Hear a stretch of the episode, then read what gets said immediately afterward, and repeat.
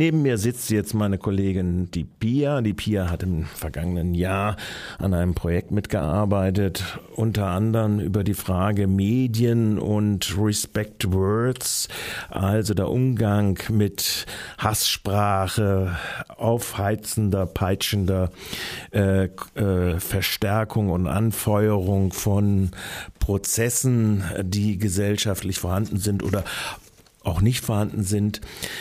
Pia, reden, wir wollen jetzt ein bisschen reden über die mediale Aufbereitung dieses, äh, dieser Gruppenvergewaltigung, die wir ja zunächst mal kennengelernt haben durch eine simple Polizeimeldung vom 17.10., wo es einfach hieß, es hat sowas stattgefunden an dieser äh, Diskothek in der Hans-Bunte-Straße und dann am 17.10. die ersten Ermittlungsverfolge präsentiert wurden, erste Festnahmen, Gesamtzahl der Verdächtigen, Verdächtigen und die Nennung der, äh, der, der Täter oder beziehungsweise ihrer Staatsangehörigkeiten, was ja der wesentliche Punkt dabei ist, und dann die förmliche Explosion. Vorher hat das ja außer einer Kurzmeldung, ich glaube im Sonntag und in der Badischen Zeitung fast niemand zur Kenntnis genommen.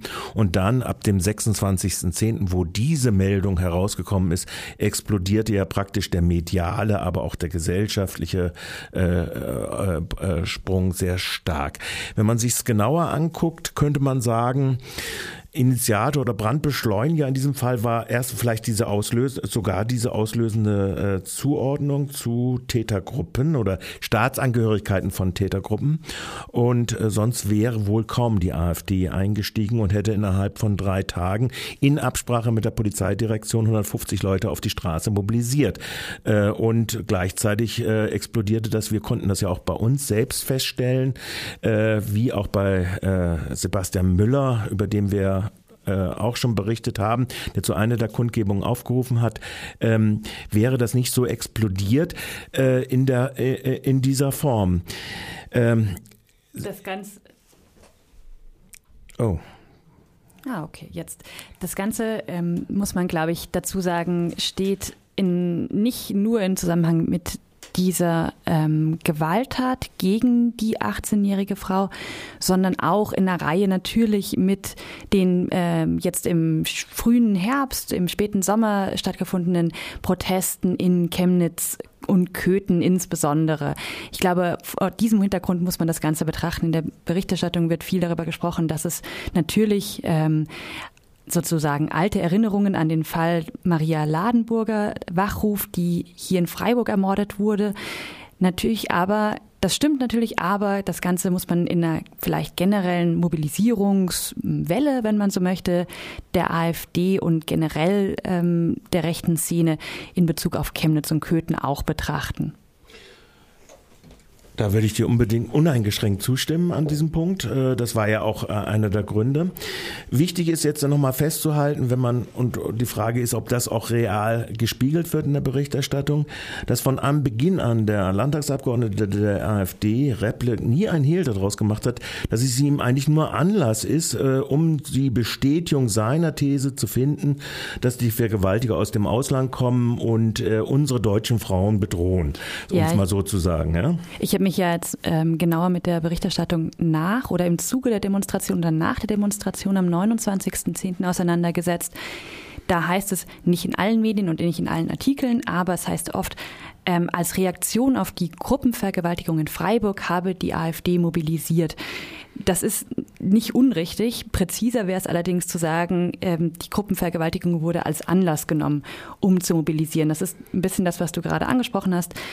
Das wurde ganz offen gesagt von ähm, Stefan Reppler, aber auch von anderen. Es geht nicht darum, jetzt hier einen Trauermarsch abzuhalten, sondern es geht darum, diesen Anlass zu nutzen, um die eigene politische Agenda nach vorne zu bringen. Mhm. Dazu wurden ja auch aus verschiedensten Orten der Bundesrepublik sowohl junge äh, Alternativkader, aber auch noch äh, erprobte, sage ich mal, Redner, also aus dem Kandel ist überall Bündnis, Frau Linda A. aus München angekarrt, aber auch äh, Leute, die in Social Media Accounts bestimmte Abonnentenzahlen haben und dann während der den am Montag stattgehabten Demonstration ja auch ein bestimmtes Bild verbreitet haben. Also das Setting ist ein sehr professionell in Anführungszeichen mal gesagtes äh, Verschärfungsklima. Äh, wir waren ja in dem, liege ich da richtig? Lagen wir da noch in dieser Situation noch vor der Hessenwahl?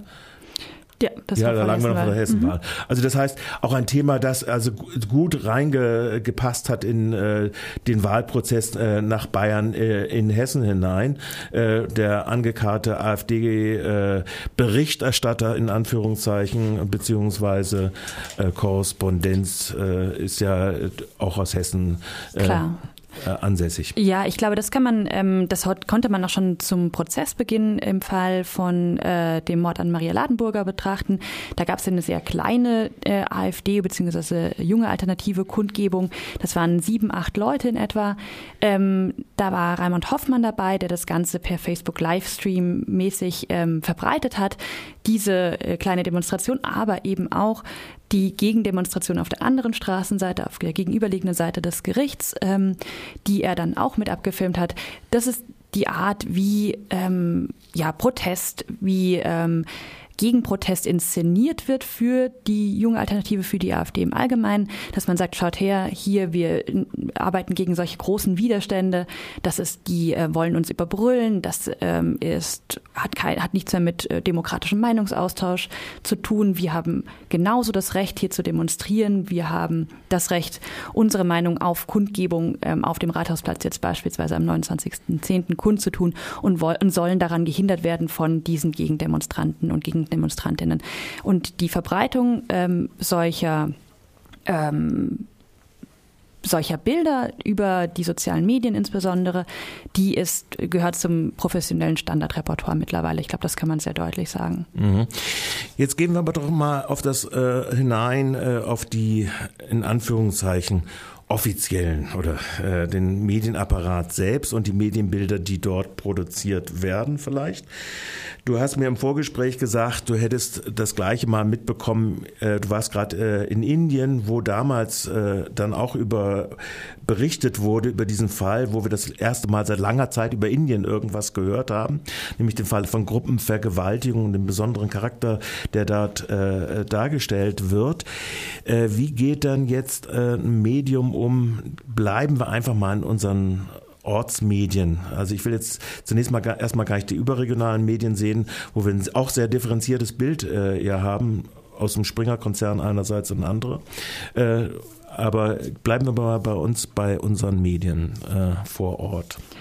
Ja, ich glaube, ähm, was immer wieder, und ich glaube, da kann man gar keinen Unterschied machen zwischen regionalen Medien und überregionalen Medien, was jetzt natürlich immer wieder hochgeholt wird, ist ähm, einerseits der Vergleich mit 2016, mit der Verunsicherung nach dem Mord an den beiden Studentinnen. Da redet man jetzt momentan immer nur über Maria L., aber da gibt's ja auch den Mord an äh, Caroline im Kaiserstuhl die ja nicht von einem Geflüchteten ermordet wurde. Das muss man, das ist immer so ein Punkt, ja. den man dazu sagen muss. Das sind zwei Morde innerhalb von ganz kurzer Zeit. Über den einen reden wir, über den anderen reden wir nicht mehr. Über Und ich andere, glaube, viele andere auch nicht. Also sexuelle Gewalt, äh, ja. Äh, Gewalttaten beziehungsweise auch Morde, die in der gleichen Zeit auch noch stattgefunden haben. Genau, aber wenn wir, sagen. genau, aber wenn wir über das ähm, vermeintliche Sicherheitsgefühl und über die Lage in Freiburg, über die Einstellungen der Freiburger und Freiburgerinnen gegenüber Geflüchteten reden, dann kommt der Mord an Maria L. natürlich immer wieder von, äh, nach vorne. Und diese, dieses äh, diese Rede vom Sicherheitsgefühl oder von der gefühlten Sicherheit, das hat ja Irene Vogel auch gerade im Interview gesagt, das ist natürlich relevant, das ist ein Thema. Ich glaube, das kann man nicht wegdiskutieren. Die Frage ist, wie reagiert man darauf und mit welchen realen Zahlen stellt, welchen, welchen realen Zahlen stellt man dieses Sicherheitsgefühl gegenüber? Ich glaube, dass ähm, diese Reportagen über die Gefühlslage der Stadt, ähm, die da habe ich manchmal den Eindruck, die sind sehr voneinander abgeschrieben. Die kamen so 2016, 2017 genauso wieder vor. Mhm. Und dazu kommt, ähm, dass oftmals eben die über politische Reaktionen berichtet wird, über die Reaktion von Thomas Strobel, dem baden-württembergischen Innenminister, zum Beispiel über ähm, die Aussagen von Polizeipräsident Rotzinger. Das ist natürlich sind das relevante Gesprächspartner an einer Stelle, an der anderen Stelle, was in diesen Berichten immer wieder fehlt und einfach so selten zum Tragen kommt, sind Gespräche zum Beispiel mit Frauenorganisationen, mit äh, Opferberatungsstellen, mit Frauenhäusern. Also all diese Personen, die sich in einer äh, lebendigen Stadtgesellschaft, die sich tagtäglich mit Opfern von sexualisierter Gewalt auseinandersetzen. Das ist, kommt in der Berichterstattung sehr, sehr wenig vor. Und daraus resultiert natürlich ein Bild, das sich auf Handlungsoptionen, polizeiliche Maßnahmen konzentriert. Mhm. Das muss ja. man, glaube ich, sehr deutlich sagen. Ja. Nun äh, hat dich das eigentlich auch überrascht? Also zunächst mal muss man nochmal festhalten, es gab in dieser Berichterstattung durchaus Facetten, auch in der Badischen Zeitung. Äh, ich weiß, es gibt, hat Interviews gegeben mit äh, eine Woche später, am nächsten Wochenende, wo so eine Black Metal äh, Party gewesen ist, wo gerade auch viele Frauen aus der Black Metal Szene nochmal interviewt worden sind und ihr persönliches Sicherheitsgefühl gemacht worden sind. Es hat äh, auch bei der Demonstration und nach der Demonstration eine sehr vernünftige Aufarbeitung von Benedikt Laufer gegeben, wo diese Aufhetzung Sicherheitspropaganda dargestellt worden ist. Aber hat es dich nach dem, der letzten Pressekonferenz vom letzten Freitag auch überrascht, dass dann ein Journalist äh, wie der Chefreporter der Badischen Zeitung auf einmal die AfD-Demonstration hochjazzt auf 500, obwohl er nun wirklich Bilder genug hat, äh, die beweisen, das waren maximal 150, wenn vielleicht 200. Äh, und wo er also im Prinzip diese Zahl an Angabe, dass man das ja jetzt doch bedenken muss oder dass man diese Position doch als eine wesentlich zu berücksichtigen äh, darzustellen habe? Ich glaube, das, äh, also Einerseits, ja, die Zahlen 500 ist, die ist definitiv zu hoch. Ich bin einen großen Teil dieser AfD-Demo mitgelaufen und selbst wenn meine Schätzung von 150 bis 200 noch zu niedrig gegriffen ist, ist 500 definitiv zu hoch. Das zeigen, wie du sagst, auch die Bilder. Ich glaube, das muss man in einordnen, auch in diesen Kontext von äh, dem, was ich vorhin gesagt habe, wenn darüber gesprochen wird, dass jetzt die AfD-Demo angemeldet wurde auf, ähm, als Reaktion auf diese Gruppenvergewaltigung. Das legitimiert ähm, einen sich der ein, eine Art von Demonstration, die sich ja selbst ganz offen hinstellt und sagt, uns geht es nicht um die Opfer, uns geht es darum, dass wir unsere politische Meinung hier zu diesem Thema kundgeben dürfen. Ähm, ich glaube, in dem Kontext wird wird die AfD, werden AfD-Demonstrationen sehr oft dargestellt. Und ich glaube, es wäre an, an, an, ja, es eine Aufgabe von Medien, sich sehr präzise mit diesen Dingen auseinanderzusetzen, denn es ist nicht das Gleiche. Es ist ein Unterschied, ob ich als Partei eine Demonstration nutze oder ob ich sage, es geht mir um ähm, sexualisierte Gewalt an Frauen. Das sind zwei verschiedene Dinge. Und natürlich sind die ähm, im Diskurs schnell vermischt und verknüpft, aber es wäre eben gerade Aufgabe von Medien, diese ähm, Positionen auseinanderzuhalten.